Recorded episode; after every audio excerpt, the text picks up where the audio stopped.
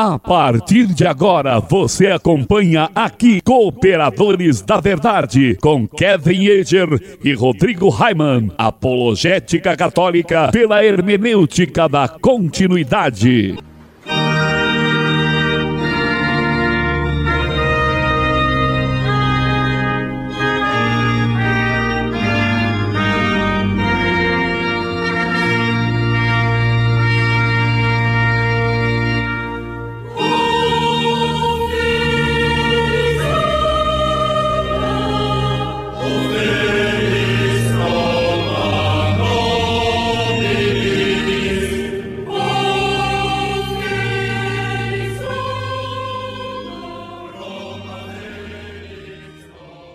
Olá, amigo ouvinte, paz e bem. Aqui quem vos fala é o professor Raiman e estamos começando mais um podcast semanal Cooperadores da Verdade, apologética católica pela hermenêutica da continuidade. Aqui se fala a verdade, custe o que custar, doa a quem doer.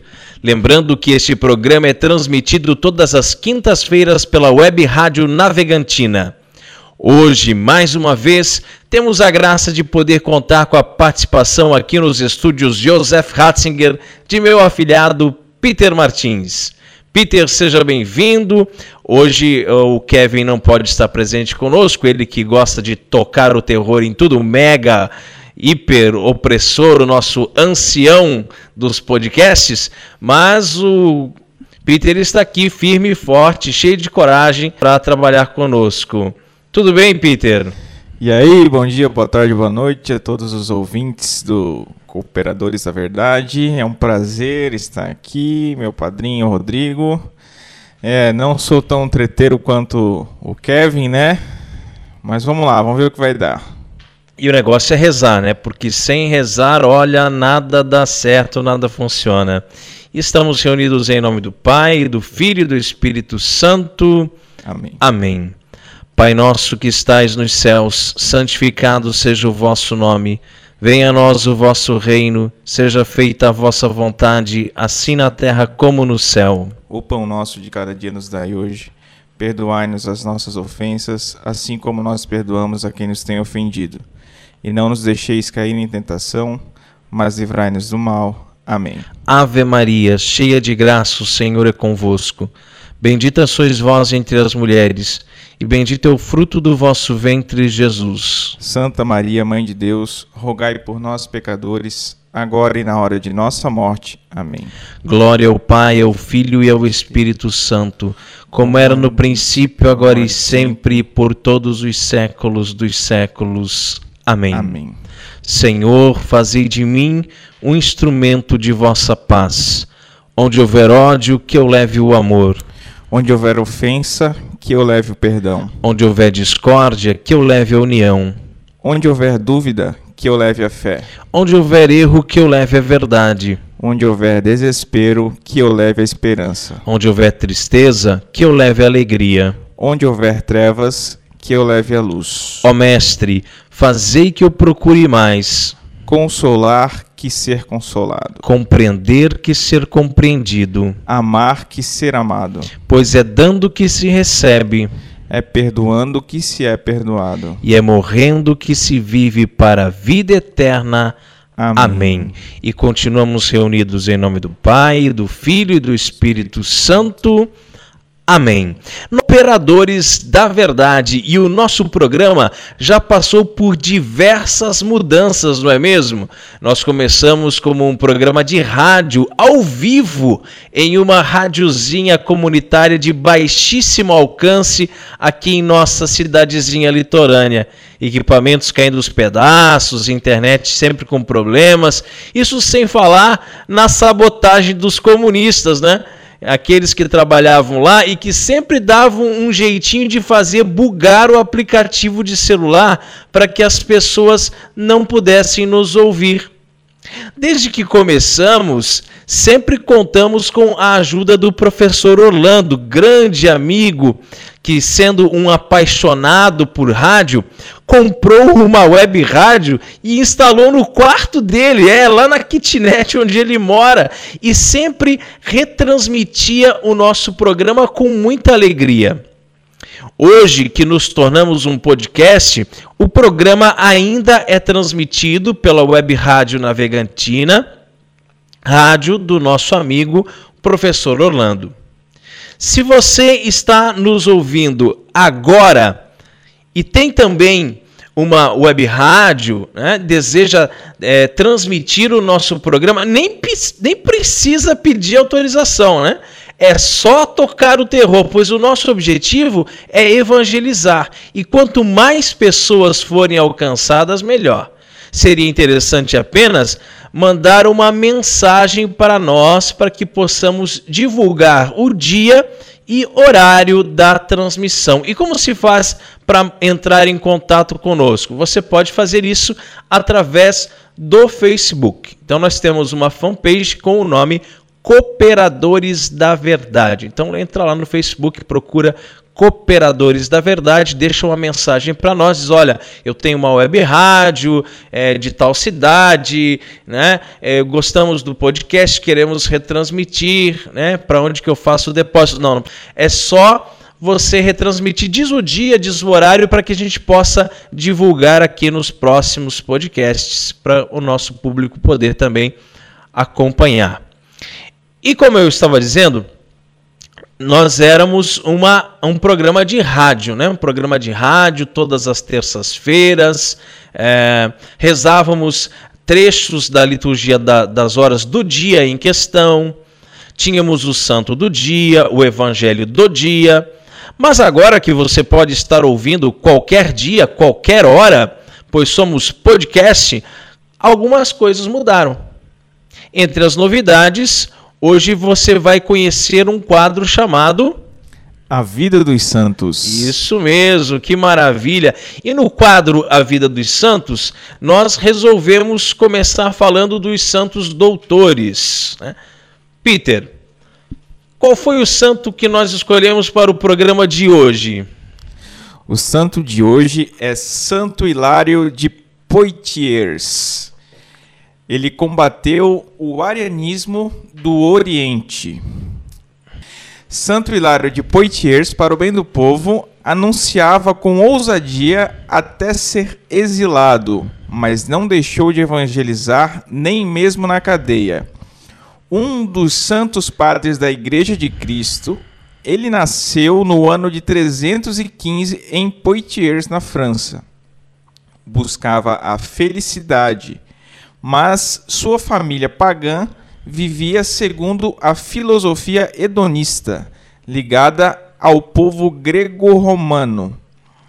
Ou seja, felicidade como sinônimo de prazeres com puro bem-estar.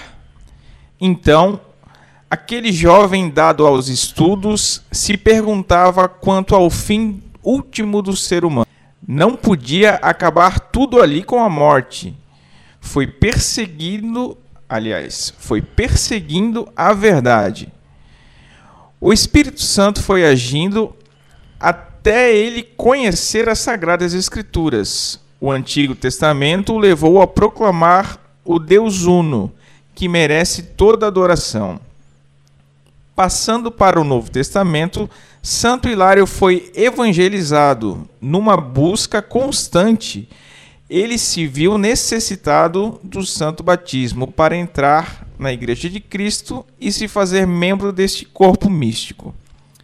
Em 345 foi batizado, não demorou muito, já era sacerdote e depois ordenado bispo para o povo de Poitiers. Ele sofria com as heresias do arianismo. Santo Hilário pela sua pregação e seus escritos, foi chamado de o Atanásio do Ocidente, porque ele combateu o arianismo do Oriente. No tempo em que o imperador Constâncio começou a apoiar esta heresia, Santo Hilário não teve medo das autoridades.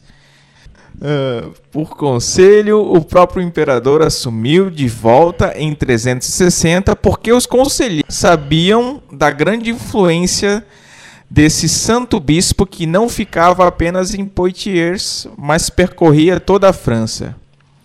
Ele voltou, convocou um concílio em Paris, participou de tantos outros conselhos no Ocidente, mas também defendendo essa verdade que é Jesus Cristo, verdadeiro Deus, verdadeiro homem.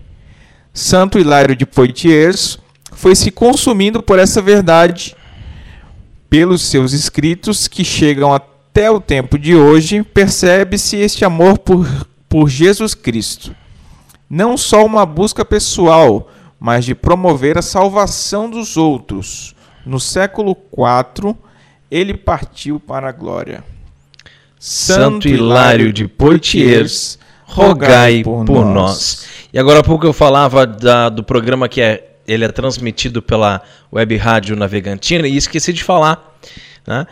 radionavegantina.com.br. Isso é importante, né? Para a gente fazer a divulgação aqui, radionavegantina.com.br. E outro quadro que nós estreamos hoje é a palavra escrita de Deus. Agora te viram nos 30, Peter. Explica para os nossos ouvintes, pois eles devem estar curiosos. Por que, que o nosso quadro chama-se a palavra escrita de Deus e não simplesmente a palavra de Deus? Os hereges piram, né? A palavra escrita de Deus, porque nós, católicos, temos também a palavra transmitida através da tradição oral, né?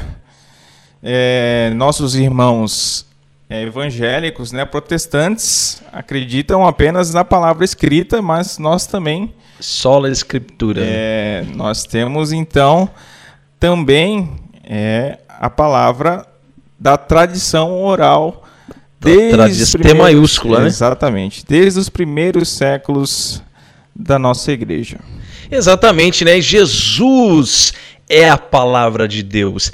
Ele é o Verbo encarnado. A Bíblia contém a palavra escrita de Deus.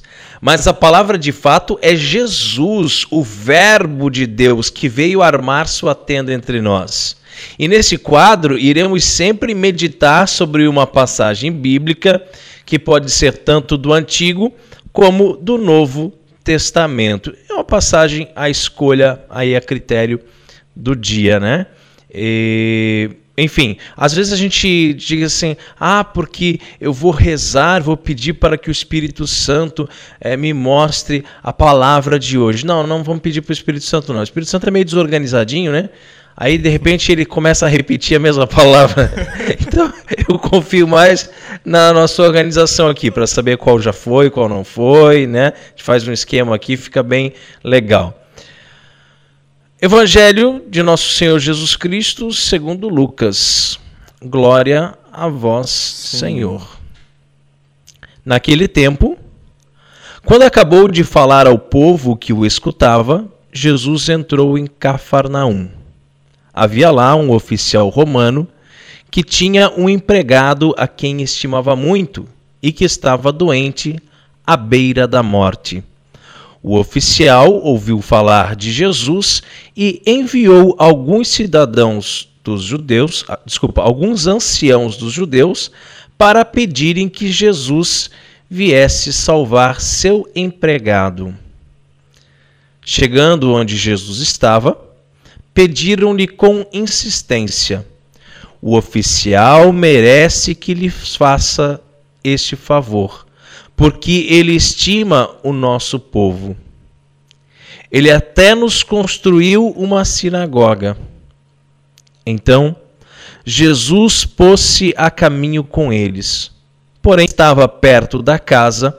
O oficial mandou alguns amigos dizerem a Jesus: Senhor, não te incomodes, pois não sou digno de que entres em minha casa nem mesmo me achei digno de ir pessoalmente ao teu encontro.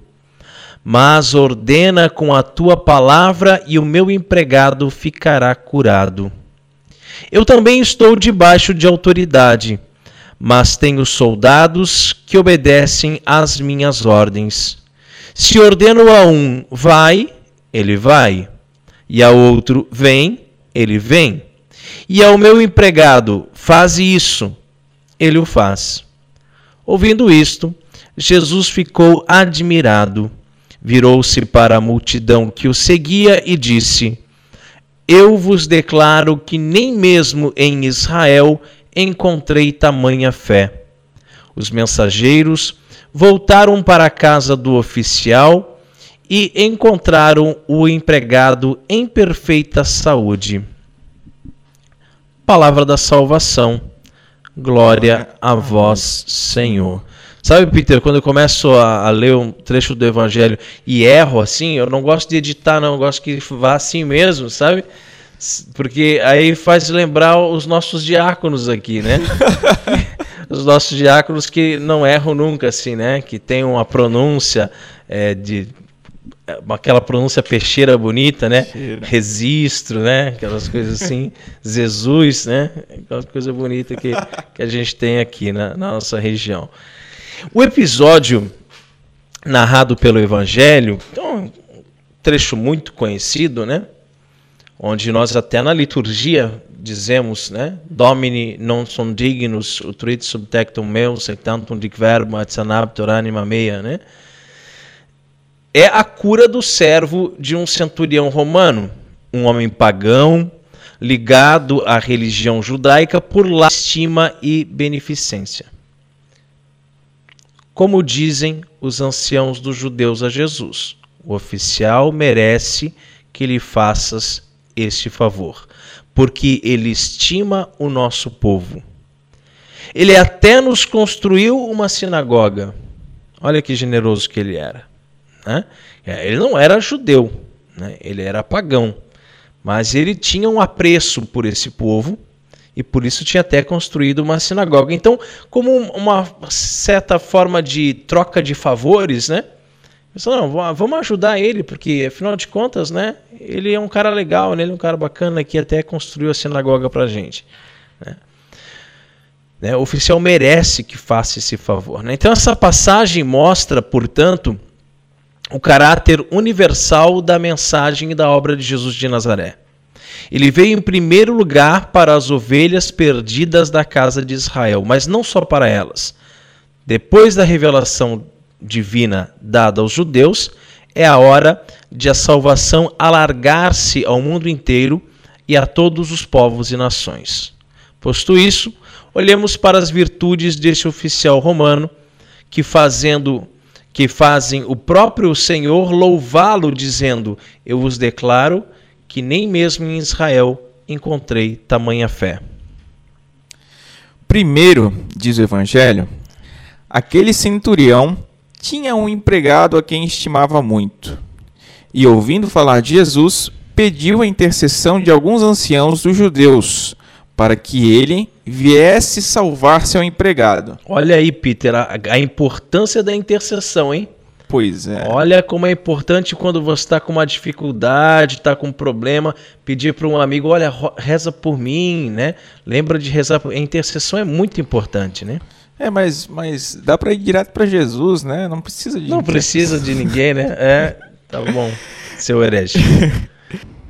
em uma sociedade como a de Roma, em que o pater familias detinha poder de vida e de morte sobre seus escravos, considerados mera propriedades de seu senhor, que o homem estimasse e, além disso, agisse efetivamente para salvar o seu escravo, já demonstrava um nível superior de amor, muito próximo daquele que Cristo manifestou no Sermão da Montanha, quando substituiu a lei de Talião pela obrigação de amar os próprios inimigos. Havia naquele homem, portanto, um substrato de virtudes humanas bem estabelecidas. É interessante que outro dia eu falava para os meus alunos do sexto ano, são alunos de 10, 11 anos de idade, né? Falava sobre a lei de Italião, né? e na aula de história, né? Explicando para eles a questão do olho por olho, dente por dente e tal, e tentando mostrar para eles que, poxa, gente, não é assim, né? A gente não pode agir desse jeito. E eles olham para você com uma cara de por que não? Por que não? Se ele me deu um soco, eu tenho direito de dar um soco nele. Se ele me der um chute, eu vou lá e dou um chute nele. Se ele me chamou de filho da Xuxa, eu vou lá e chamo ele de filho da Xuxa também. Então parece uma coisa assim tão natural entre as crianças, o olho por olho, dente por dente, né? Então a gente pensa assim, as famílias estão tão desestruturadas que nunca ouviram falar em Jesus. E aí, é que vem o grande lance. A maioria se diz evangélico. Não, vai no culto quase todo dia. Tem aluno que vai todo dia no culto e volta com umas asneiras dessa. Tem um garoto da, de, de, uma escola que é já o nono ano, né? Já estão com 15, 16 anos, e que diz que é obreiro lá em tal igreja, mas só fala bobagem, só faz besteira o tempo todo. Você fica pensando que tipo de crente é esse, né? Que tipo de crente? Depois o evangelho deixa entrever a fé sobrenatural daquele oficial, quando este declara a Jesus: Ordena com a tua palavra e meu empregado ficará curado. Com isso, o centurião romano demonstra acreditar na autoridade divina de Jesus de Nazaré. Ele não recorreria de fato àquele homem de carne e osso se não cresce, ainda que de modo simples, na sua divindade. Também para nós, esta é uma condição imprescindível da oração, já que não se pede algo a quem não se acredita que nolo possa conceder. Fica patente, por fim, em toda a narrativa deste evangelho, a grande humildade deste oficial romano, que não ousa aparecer diante de Cristo por achar-se indigno de ir pessoalmente ao seu encontro. Também esta virtude é necessária para a nossa vida interior Porquanto a humildade nada mais é que andar na verdade da nossa miséria. E quanto mais nos aprofundamos em Deus, maior a consciência dessa miséria que somos. É isso aí. É, a gente, na nossa oração pessoal e até mesmo na, na oração, enquanto você está caminhando em direção ao Senhor Eucarístico, na fila da comunhão mesmo, né? Jesus, eu não valho nada. Jesus, eu não presto, mas eu te amo. Né? Jesus, eu não sou digno de me aproximar do teu altar, eu não sou digno de receber o teu corpo e teu sangue, mas eu sei que pela tua graça, pela tua misericórdia, isso é possível, porque realmente, né, é, não que seja uma virtude para a gente falar aqui como uma vanglória, mas que de fato a gente tem que ter essa humildade de saber que não somos dignos de nos aproximar do Senhor. E mesmo assim, ele se aproxima de nós. Né? Os autores espirituais são unânimes em falar da humildade e da fé como grandes bases do edifício que é a vida espiritual.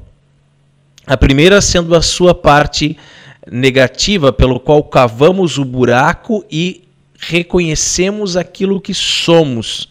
E a segunda sendo a sua parte positiva, pela qual edificamos uma base para o nosso crescimento na vida em Deus.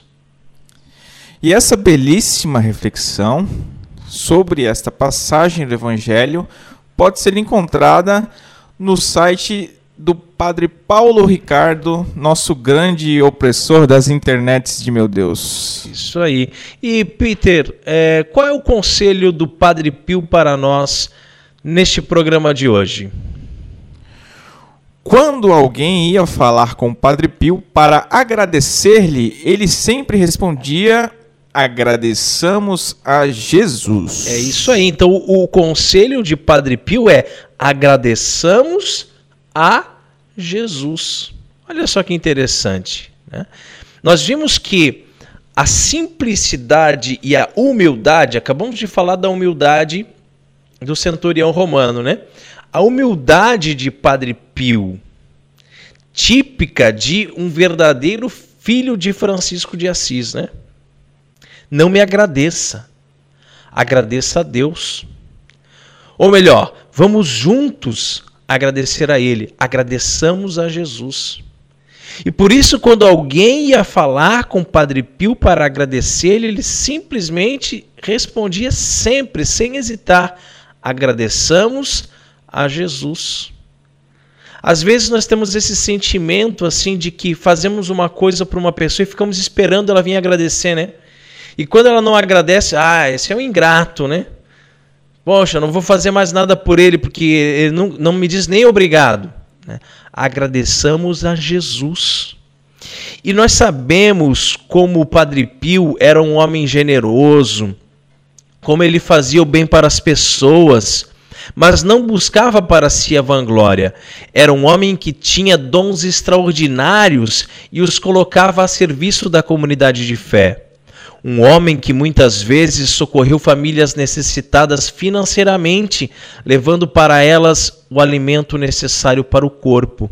E mesmo assim, Padre Pio nunca permitiu que as pessoas o fizessem santo, o homenageassem ou coisa parecida. Agradeçamos a Jesus, dizia Padre Pio. Na verdade, eu acredito que todos nós deveríamos ser assim. Nada do que fazemos é por nossos próprios méritos, e se fazemos algo pelo bem do próximo, isso não é nada além do, do que a nossa obrigação. Conheço muitas pessoas que gostam de aplausos, Ei! elogios, que querem sempre ser o centro das atenções. Mas Jesus mesmo disse: Quem quiser ser o maior entre vós, seja aquele que vos serve e quem quiser ser o primeiro entre vós, seja vosso escravo. E olha, outro dia uh, estava conversando aí com a esposa de, de um colega nosso, hein? E ela disse assim: Pois é, e o meu marido, naquele dia, se atrasou para ir à missa e ele estava todo nervoso. Você precisa ver um homem bravo, né? Dizia ela. Você precisa ver um homem bravo, porque ele estava atrasado para ir à missa. Poxa, nossa, isso é santo, né? Estava bravo porque está atrasado para ir na missa. Aí ela continuou, aí estragou tudo, né? Porque ele ia perder a leitura. Porque a leitura é sempre dele no domingo de manhã. Nossa. É, ele é o dono da leitura, sabe? Então, a segunda leitura pertence a esta pessoa, né? E então ele estava bravo, estava bufando, porque ele ia chegar atrasado e aí iam dar a leitura para uma outra pessoa. Né? Mas para quê? Uma coisa é você estar disposto a servir, né? Então, ah, não tem ninguém para fazer a leitura, vem lá, você percebe que estão vindo para te chamar, você já se encolhe, né? Mas é quando você não faz, ah, tá bom, então, então eu faço, né? Já que não tem jeito, eu faço, tá bom. Mas você já sair de casa e pensa, não, eu vou chegar lá porque a leitura é minha, né? Eu não posso me atrasar porque eu que mando aqui e tal. É, é meio complicadinho esse negócio, né? Meio estranho. E esta, de fato, é a nossa missão, apenas servir. Colocarmos-nos a serviço não temos títulos dentro da igreja. Não é porque sou ministro em minha fraternidade franciscana, ou membro do conselho, ou presidente disso, ou líder daquilo, né, que sou maior ou melhor do que os outros irmãos. Pelo contrário, sou o menor entre os menores. Muita gente acha que tem um cargo uma função de respeito na igreja, porque é catequista ou da pastoral tal, do movimento tal, ou ainda porque canta nas missas, ou faz leituras, ou porque é ministro extraordinário da Sagrada Comunhão e ao vestir o jalequinho branco pensa que é superior aos outros. Tem Quanta gente, bobagem. Oh, tem gente, Peter, que se acha o tal aí porque toca teclado na missa, sabe? Ixi, não sei quem é. é. Toca teclado assim, diz, ah, eu arraso no teclado. É o pessoal que na hora da missa se acha o Chopin, assim, sabe? É, quanta bobagem, né? Quanta bobagem. Meu irmão, minha irmã, se você está na igreja para aparecer, para ser aplaudido, para ser elogiado, faça um favor para você mesmo. Sai fora, mano. Primeiro aprenda o que é servir, aprenda o que é ser o último, o que é ser humilde, para depois fazer comunhão com os irmãos. Infelizmente, Peter, quantos irmãos eu já conheci que por não conseguirem nenhum cargo, nenhum conselho local ou regional, simplesmente abandonaram as suas fraternidades. Ou pior, quando um irmão é eleito para uma coordenação, o outro fica revoltado e diz o quê? Esse daí vai ser meu coordenador nem morto e abandona o grupo. Né? Sem, fa sem falsa humildade. Eu preciso deixar registrado aqui que, sinceramente, de todo o coração, eu não gosto de elogios. E não é por ser franciscano, não. Eu nunca gostei, desde criança. Fico constrangido. Aplausos, então, nem pensar, pelo amor de Deus, passa longe de mim.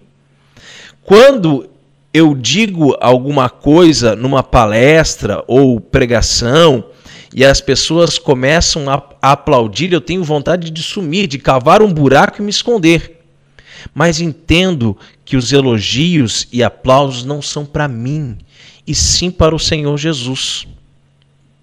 Na igreja de Santa Inês, há um tempo atrás, eu costumava fazer a segunda leitura na missa. A missa do segundo sábado, que é de responsabilidade litúrgica da Ordem Franciscana Secular. Acontece da missa, sempre muitos fiéis vinham falar comigo elogiar a leitura, dar parabéns, e eu ficava sempre muito sem graça. As pessoas queriam falar, queriam comentar, conversar, e eu notava que às vezes ia se formando uma pequena fila de pessoas ali. Claro, eu procurava dar atenção a todos, ser simpático, coisa que eu não sou, eu sou grosso pra caramba, mas procurava ser simpático. Pois eu, eu sentia aquela necessidade que as pessoas tinham, aquela sede de Deus, né? E percebia, como percebo também hoje, como Deus usa pobres, miseráveis, pecadores para tocar o coração de seus filhos. E sei que tudo é para a honra e glória do Senhor e não para a minha vanglória. Sou servo, estou a serviço, sou arauto do grande rei, como diria nosso seráfico e humilde pai Francisco de Assis. E que possamos nos espelhar em Francisco, como fez Padre Pio, para que sempre que formos elogiados, ou sempre que alguém vier nos agradecer por qualquer coisa que tenhamos feito, possamos dizer: agradeçamos a Jesus. Que assim seja. Amém. E este programa tem o apoio da revenda Italínia de Itajaí. A Italínia é a maior rede de imóveis planejados do Brasil. Procure nossa loja e faça seu projeto com orçamento sem custo e sem compromisso. É isso mesmo. Faça o projeto de seus móveis sem custo. A Italina está localizada na Rua Brusque, número 987, em Itajaí. Agende um horário. Venha tomar um delicioso cappuccino conosco e confira a diferença no excelente atendimento que só a linha tem para você. Só a Italínia oferece suporte total e garantia de 5 anos. Realize seu sonho de ter móveis planejados que se adaptem perfeitamente à sua casa ou apartamento. Então você já sabe, móveis planejados é com a maior rede do Brasil. Italínia de Itajaí, Rua Brusque, 987, telefone 3348 9047. 3348 9047. Ah, Peter, e agora chegamos a um quadro que eu gosto muito aqui nos Cooperadores da Verdade, que é quando meditamos sobre São Francisco de Assis. É, não é porque eu sou franciscano, né? Mas quantos belíssimos exemplos da vida desse santo podemos transpor para o nosso dia a dia, não é mesmo? Eu acredito que nos dias de hoje as pessoas têm muita dificuldade para lidar com a dor, com o sofrimento, com a enfermidade. E por isso vivem pulando de igreja em igreja atrás de uma cura. Mas quando recebem a cura, lá no cerco de Jericó, né, eles voltam para a vida mundana que viviam antes. Eu posso estar errado, mas eu acredito que o mínimo que deveria fazer uma pessoa que recebeu uma cura é de agora em diante viver uma vida reta, justa e santa. Quantas pessoas que em nossos dias procuram o padre para se confessar apenas para cumprir um ritual, pois se dizem católicas, mas ao sair do confessionário já estão arquitetando no mais íntimo do seu ser o propósito de pecar novamente. Quando nos confessamos, devemos ter o firme propósito de não pecar mais. Para tanto, pois é necessário se arrepender profundamente do seu pecado, confessar-se por preceito ou por medo da morte, confessar-se apenas por ocasião da Páscoa e etc. Não é atitude de verdadeiro cristão. Isso sem falar em tantas pessoas que omitem muitas coisas durante a confissão. Será que acreditam que assim enganarão a Deus? Enganaram-se a si mesmas e continuam na mesma lama que antes. É, de, por outro lado, também tem aquelas pessoas que querem se confessar, que fazem um exame de consciência, que têm o firme propósito de não pecar mais e procuram o sacerdote. Cadê o sacerdote, né? Tá lá no Facebook. Claro que devemos levar em consideração que somos humanos, somos fracos, somos débeis e várias e várias vezes caímos e pecamos novamente. Mas uma coisa é você se arrepender profundamente do seu pecado, fazer uma boa confissão e o firme propósito de não mais pecar e mesmo assim acabar caindo. E outra coisa é você não querer se libertar do pecado, não querer se ver livre do homem velho. Francisco de Assis conheceu um padre chamado Gedeão. Nosso seráfico pai, com seu espírito profético, sabia que o padre Gedeão era sensual e mundano. Quase não tem isso nos dias de hoje, né? Imagina. Padre sensual e mundano, padre de calcinha mais apertada, né? Calça mais justa do que o justo juízo de Deus, né? Vixe, não Maria. tem. É só naquela época de Francisco que tinha isso. Hoje em dia não tem mais nada. É, e ele sabia que o Gedeão não o estava procurando disposto a mudar de vida, e sim apenas porque queria ser curado. Essa questão da cura é um grande nas igrejinhas neopentecostais adeptas da teologia da prosperidade, que induzem as pessoas, através dos meios de comunicação, a fazerem generosas ofertas em, trocas de uma cura, em troca de uma cura. Para isso, a pessoa nem precisa ter fé, muito menos largar o pecado. Basta pagar a oferta e ser curada. Acontece que ninguém é curado. Tudo que vemos na TV são atores contratados para simular o um milagre. Mas o pobrezinho de Assis alertou o padre Gedeão de que se ele não largasse o pecado, o castigo seria maior. Pois devemos ser gratos a Deus por todas as maravilhas que ele nos faz. E quem recebe uma cura divina e volta para o seu próprio vômito, está sendo extremamente ingrato. O mínimo, já disse aqui, que deveria fazer uma pessoa que recebeu uma cura é viver uma vida reta, justa e santa. No exato momento em que São Francisco traçou o sinal da cruz, símbolo da bênção, sobre o padre Gedeão, ele ficou curado. Ele que não saía da cama, todo encurvado, teve seus ossos recuperados de forma que as pessoas que presenciaram a cura ouviram como se galhos secos de árvores estivessem estalando. Imediatamente ele gritou: Estou livre! e saiu louvando a Deus. Mas será que ele estava realmente livre? O pecado nos escraviza e em pouco tempo o padre Gedeão voltou aos seus velhos hábitos, não conseguindo controlar seus impulsos carnais.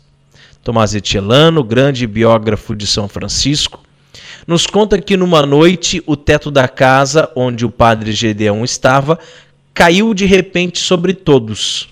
Os outros escaparam da morte, mas ele não conseguiu e foi esmagado. E quanto a nós, passamos por tantas dificuldades, tantas enfermidades, tantas tribulações. Mas será que tudo isso não é porque, ao invés de sermos gratos a Deus e procurarmos viver uma vida de santidade, acabamos sempre voltando ao nosso próprio vômito? É para pensar, né? Que triste, né? E queremos inaugurar um novo quadro aqui no Cooperadores da Verdade, que maravilha, é o melhor quadro da noite: Catolicismo e cerveja. Bem na hora mesmo, né? Porque eu não aguentava mais de sede. Essa água aqui não tá com nada, né? Simbora então. É. E a cerveja de hoje é uma Baden-Baden de trigo com canela e frutas vermelhas, denominada Golden. A Baden-Baden Golden é uma cerveja diferenciada. Seu sabor é levemente adocicado e a adição de canelas e frutas vermelhas aos seus ingredientes conferem um delicioso aroma frutado à cerveja. A Baden-Baden Golden é uma cerveja levemente, levemente frutada que harmoniza muito bem com camarão e lagosta, sobremesas à base de frutas e queijos. Cadê a lagosta? veio, não. É uma cerveja tipo ale. É assim que fala? É, né? É, né? E o seu teor alcoólico é de 4,5%. Ainda bem que a minha esposa vem me buscar de carro e eu não preciso dirigir. Deixa eu experimentar aqui.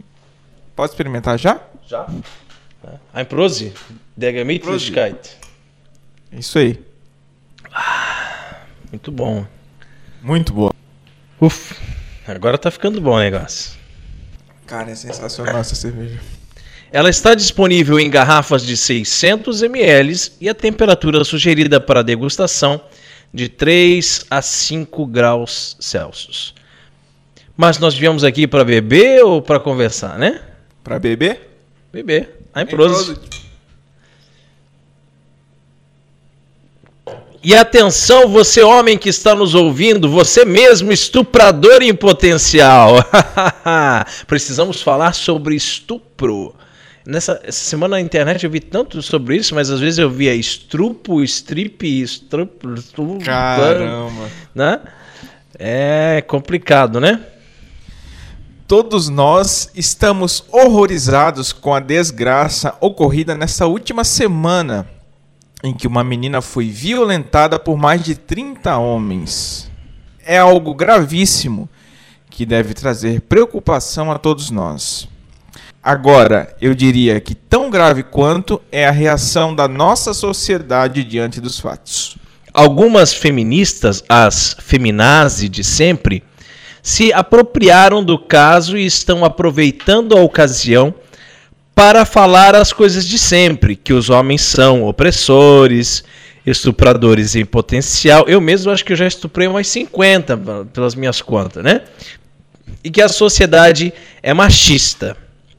Tenho medo de pensar enquanto estão torcendo para que essa menina esteja grávida e tudo se torne mais um case de sucesso para o aborto. Por outro lado, a galera mais liberal, apesar de entender a gravidade, coloca a garota não apenas como vítima, mas como uma das provocadoras do problema.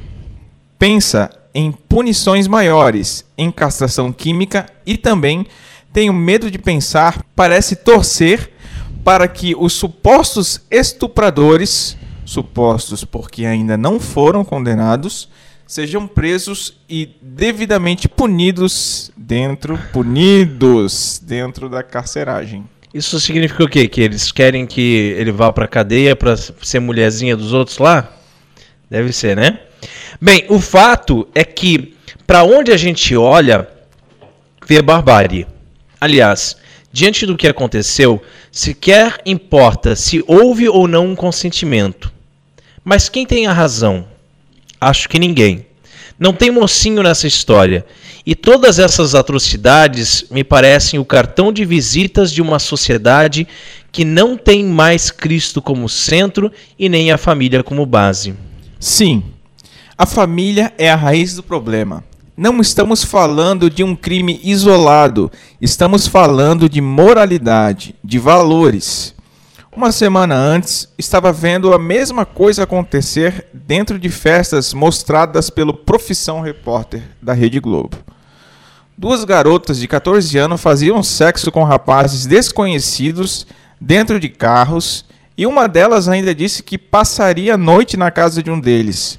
Onde estão as famílias dessas pessoas? Por que permitem isso? É, e nós estamos nos preparando, eu e minha esposa, para ter uma menina, né? Nós queremos, é, nós queremos uma menina, tá? E aí, olha só, com, quão duro vai ser esse papel de pai de menina, né? De, será que dos para isso, Peter, né? Eu já tenho dois meninos. Meu mais velho vai fazer 17 anos agora, o mais novo tem 7.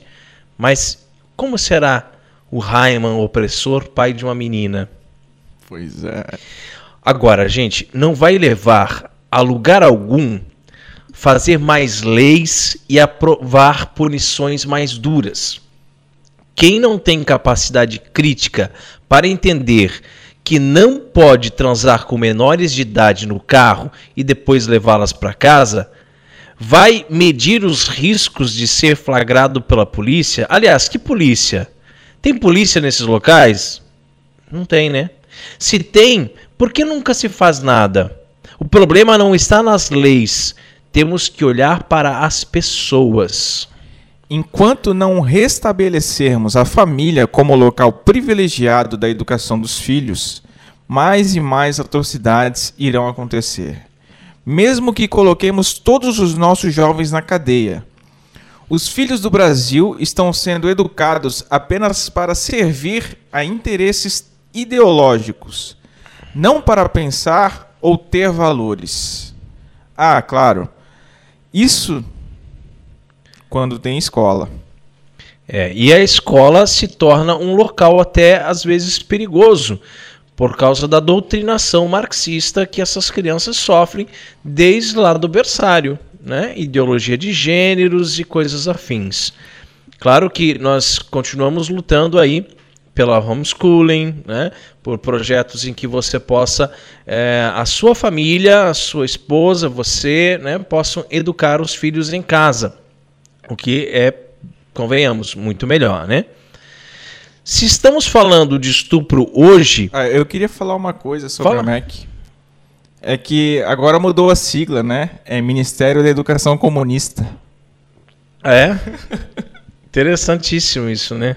Mas eu acredito assim que lá na sexta série, 1990, já, já era essa sigla, sabe? Já era. Ah, é? Já era, é. Já era assim. Né? E os meus professores de história sempre foram marxistas roxos. Né? E hoje, com a graça de Deus, eu sou professor de história. Para poder mostrar a história de verdade, para cooperar com a verdade, para defender a igreja, para defender a moral, os bons costumes, a família tradicional, para defender aquilo que nós acreditamos de verdade e não mais é, iludir os, os alunos com essas doutrinações. Tanto é que, às vezes, eu até falo, ó, gente, aqui no livro diz isso, mas não é isso, tá? Vamos, vamos ver o que, que é a verdade mesmo, porque esse pessoal aqui é tudo comprado, né? Escreveram aquilo que convém para eles de fato. Posso voltar a falar de estupro, Peter? Por favor. Se estamos falando de estupro hoje, é porque antes permitimos que violentassem nossos valores e os corações e mentes da nossa juventude. E não é de agora não, como eu estava falando agora. Desde os anos 60, com sua liberação sexual, o que era transgressão virou normalidade. O que era indecente virou desejável.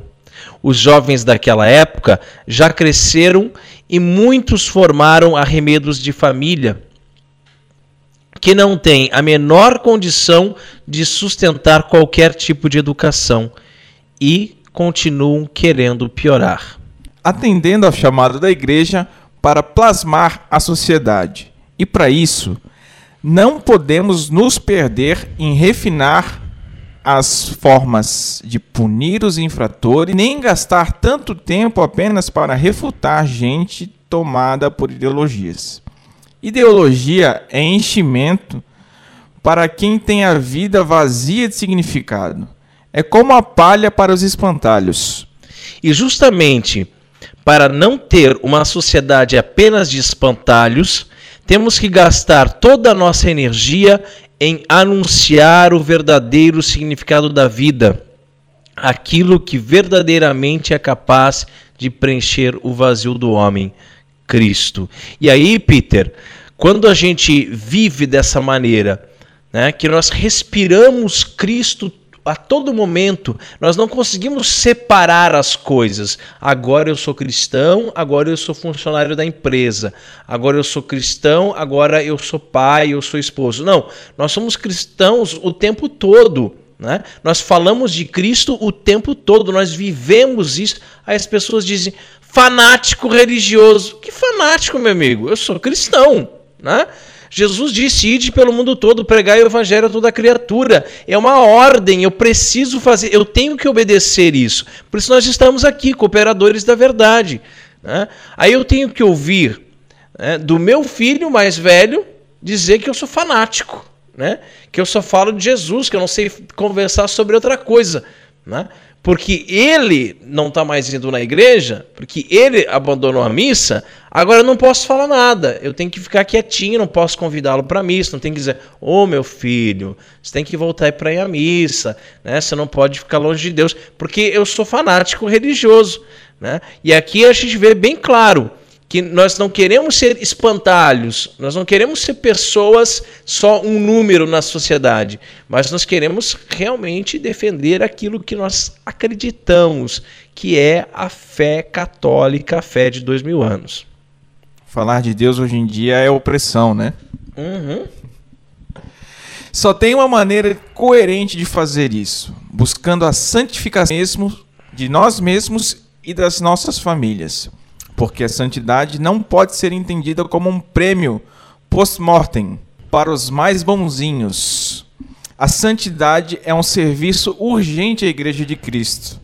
É para agora, é para ontem. Amigo ouvinte, se o estupro coletivo chocou você, mova-se. Pode ser que daqui a alguns anos não nos choquemos mais. E nós queremos parabenizar mais uma vez o site O Catequista por essa belíssima reflexão. Obrigado pelo importante papel que vocês vêm desenvolvendo na internet. Eu quero aproveitar também para convidar a todos a participarem das Santas Missas no Carmelo de Itajaí. Não sei onde que você está ouvindo esse programa, talvez muito longe daqui, mas se você é de Itajaí, se você é da nossa região, Navegantes, Balneário Camboriú, Camboriú, o Carmelo Santa Teresa fica na rua Benjamin Constant, 425, no bairro Cabeçudas. De segunda a sexta-feira, a Santa Missa é às 5 horas da tarde. No sábado, às 5 e meia da tarde. E no domingo, às 8 e meia da manhã. As irmãzinhas são opressoras lá, hein? Então, se você não é do time opressor, não vá no Carmelo, hein? Elas cantam canto gregoriano em latim. É, não vai aparecer lá querendo bater palma, querendo fazer dancinha, né? Porque aí não vai dar certo. E sempre no terceiro domingo do mês, logo após a Santa Missa, acontece a reunião da Confraria do Carmo. Nós convidamos adultos, homens e mulheres, para participar da confraria de Nossa Senhora do Carmo, ligada ao Carmelo Santa Teresa, que tem como finalidade salvação e santificação das pessoas pertencentes a esta, como também a evangelização dos lares cristãos, promovendo a vivência dos ensinamentos de Jesus Cristo de acordo com a fé católica. Salve Maria. Salve Maria. E rezemos a Virgem que nos proteja, nos guie e cuide do nosso apostolado. Ó Maria Virgem Imaculada, saudamos-te e invocamos-te com as palavras do anjo, cheia de graça, o nome mais bonito com o qual o próprio Deus te chamou desde a eternidade. Cheia de graça és tu, Maria, repleta do amor divino, desde o primeiro momento da tua existência, providencialmente predestinada para ser a mãe do Redentor e intimamente associada a ele no mistério da salvação. Na tua imaculada conceição resplandece a vocação dos discípulos de Cristo, chamados a tornar-se, com sua graça, santos e imaculados no amor. Em ti brilha a dignidade de cada ser humano, que é sempre precioso aos olhos do Criador. Quem para ti dirige o olhar, ó Mãe toda santa, não perde a serenidade, por muitos difíceis que sejam as provas da vida. Mesmo se é, mesmo se é triste a experiência do pecado, que deturpa a dignidade dos filhos de Deus, quem a ti recorre redescobre a beleza da verdade e do amor, e reencontra o caminho que nos conduz à casa do Pai. Cheia de graça és tu, Maria, que aceitando com o teu sim os projetos do Criador, nos abriu ação na tua escola, ensina-nos a pronunciar também nós o nosso sim à vontade do Senhor. Um sim que se une ao teu sim, sem reservas e sem sombras, do qual o Pai Celeste quis precisar para gerar o homem novo, Cristo, único Salvador do mundo e da história. Dá-nos a coragem de dizer não aos enganos do poder, do dinheiro, do prazer, aos lucros desonestos, à corrupção e à hipocrisia, ao egoísmo e à violência. Não ao maligno, príncipe enganador deste mundo. Sim a Cristo, que destrói o poder do mal com a onipotência do amor. Nós sabemos que só corações convertidos ao amor, que é Deus, podem construir um futuro para todos. Cheia de graça és tu, Maria. O teu nome é para todas as gerações penhor de esperança certa. A esta fonte, à nascente do teu coração imaculado, voltamos mais uma vez peregrinos confiantes para aurir fé e conforto, alegria e amor, segurança e paz. Virgem cheia de graça, mostra-te terna e solícita aos habitantes desta tua cidade, para que o autêntico espírito evangélico anime e oriente os seus comportamentos. Mostra-te mãe providente e misericordiosa do mundo inteiro, para que, no respeito da dignidade humana e no repúdio de qualquer forma de violência e de exploração, sejam lançadas as bases firmes para a civilização do amor.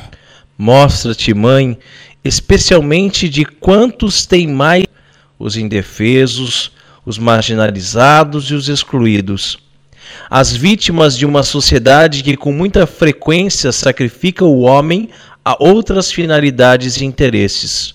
Mostra-te, mãe de todos, ó Maria, e dá-nos Cristo, a esperança do mundo. Amém. E chegamos ao fim de mais um programa Cooperadores da Verdade. Venha você também ser um cooperador. Muito obrigado a você que nos acompanhou nesse podcast. Ajude a divulgar compartilhando nas redes sociais. Obrigado, Peter. Deus abençoe a todos. Paz e bem. Paz e bem. Obrigado, Rodrigo. É, um abraço para o Kevin também, que infelizmente não pôde vir. Obrigado, ouvintes, pela audiência. Foi um prazer ser um cooperador da verdade no dia de hoje. E o Peter já tá bêbado com um copinho de cerveja. É, é já tô e... bêbado aqui. Mas é isso aí. Deus abençoe a todos. Salve Maria Imaculada. Salve Maria, paz e bem. Amém. Tchau. Deus abençoe. Fui.